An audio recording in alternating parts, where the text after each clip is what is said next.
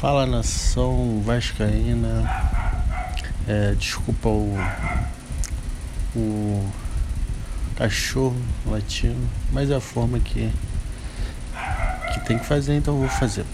É o seguinte, esse aqui vai ser o primeiro podcast meu falando do assunto que eu sei falar que é o Vasco da Gama, Clube de Regatas Vasco da Gama. Então, hoje exatamente dia 20 de fevereiro de 2020. E na quarta-feira, dia 18, o quarta-feira não. Quarta-feira foi ontem, dia 19. Então, na quarta, dia 19, o Vasco se classificou a segunda fase da, da Sul-Americana com o Oriente Petroleiro, lá da Bolívia, empatou em 0 a 0 Corinthians Petroleiro, um jogo horrível tecnicamente, horrível, horrível, é, mas conseguiu fazer o resultado, que era se classificar. E assim, infelizmente, o Vasco até agora não tem um time, ainda não tem um time, ainda não tem um esquema tático.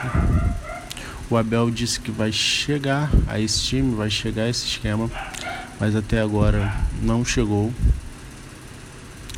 Óbvio que eu tenho uma frase que eu gosto muito que é o seguinte: não é porque eu não gosto do piloto do avião que eu vou torcer para o avião cair.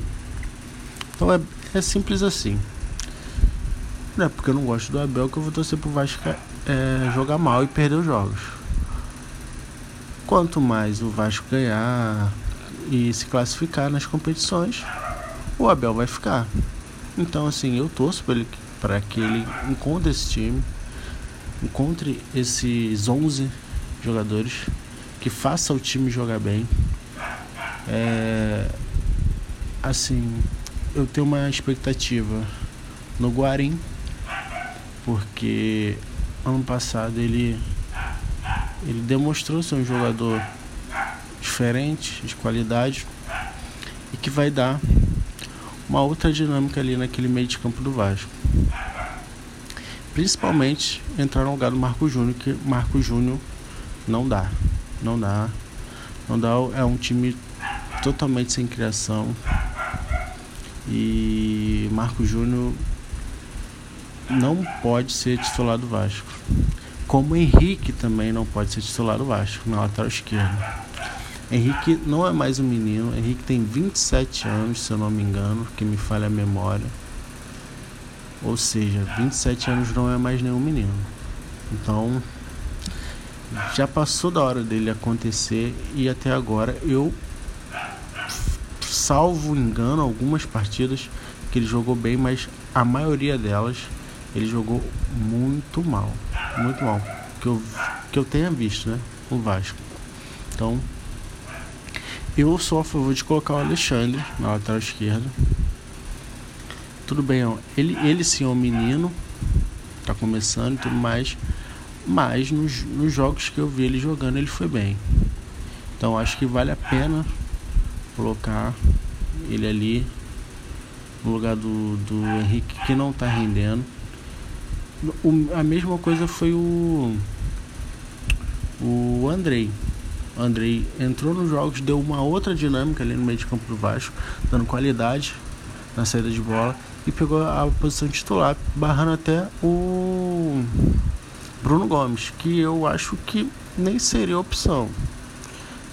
Mas o Raul é, ele é um jogador assim que não consigo nem explicar como é que ele é, porque quando ele tá jogando, ninguém quer que ele que ele fique jogando.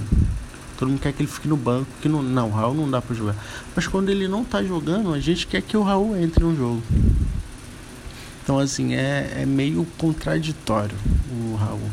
Não dá para explicar. Então assim, eu preferi até Bruno Gomes e Andrei. Mas O Raul ele tem um assim, mas não vou nem chamar de chegada à frente. Ele consegue ter uma velocidade ali, consegue fazer algumas jogadas ali é, por trás ali do lateral, que até contra o Altos ele fez bastante. Se bem que o Altos não é parâmetro.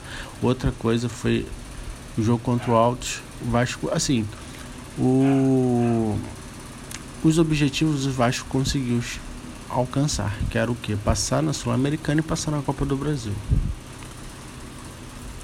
Então, assim, os objetivos foram alcançados, querendo ou não, foram alcançados, mas a forma que foi alcançado é, não foi boa. O Vasco não jogou bem.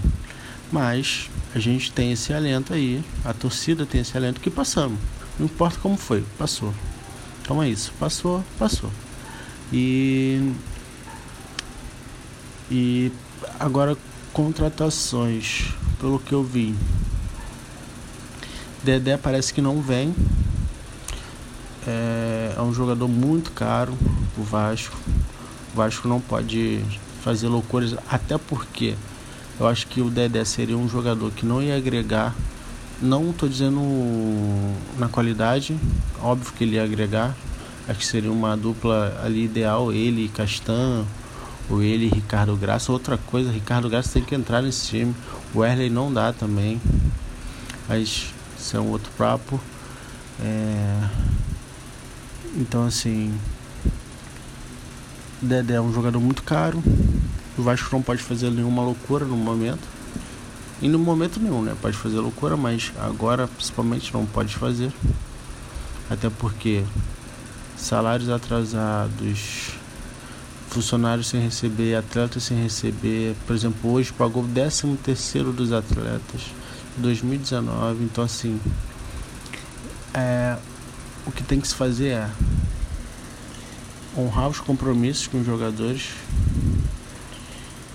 e tentar chegar o mais longe na, na, nas competições. É muito importante a Copa do Brasil, mas vai pegar o ABC, então e que eu vi hoje vai ser no Maracanã. Achei uma, uma boa. Maracanã lotado, com certeza. Se fizer uma boa divulgação, né? se fizer um bom. Um bom. Uma boa propaganda né? do, do, do jogo, então vai conseguir lotar o Maracanã. Quanto ao ABC, que é obrigação do Vasco passar. Como foi obrigação dele passar contra o Oriente Petroleiro e contra o Altos. Foi obrigação. Não fez mais que obrigação. Então, quanto ao ABC em casa, é obrigação passar. E a outra contratação é Martim Benítez, né?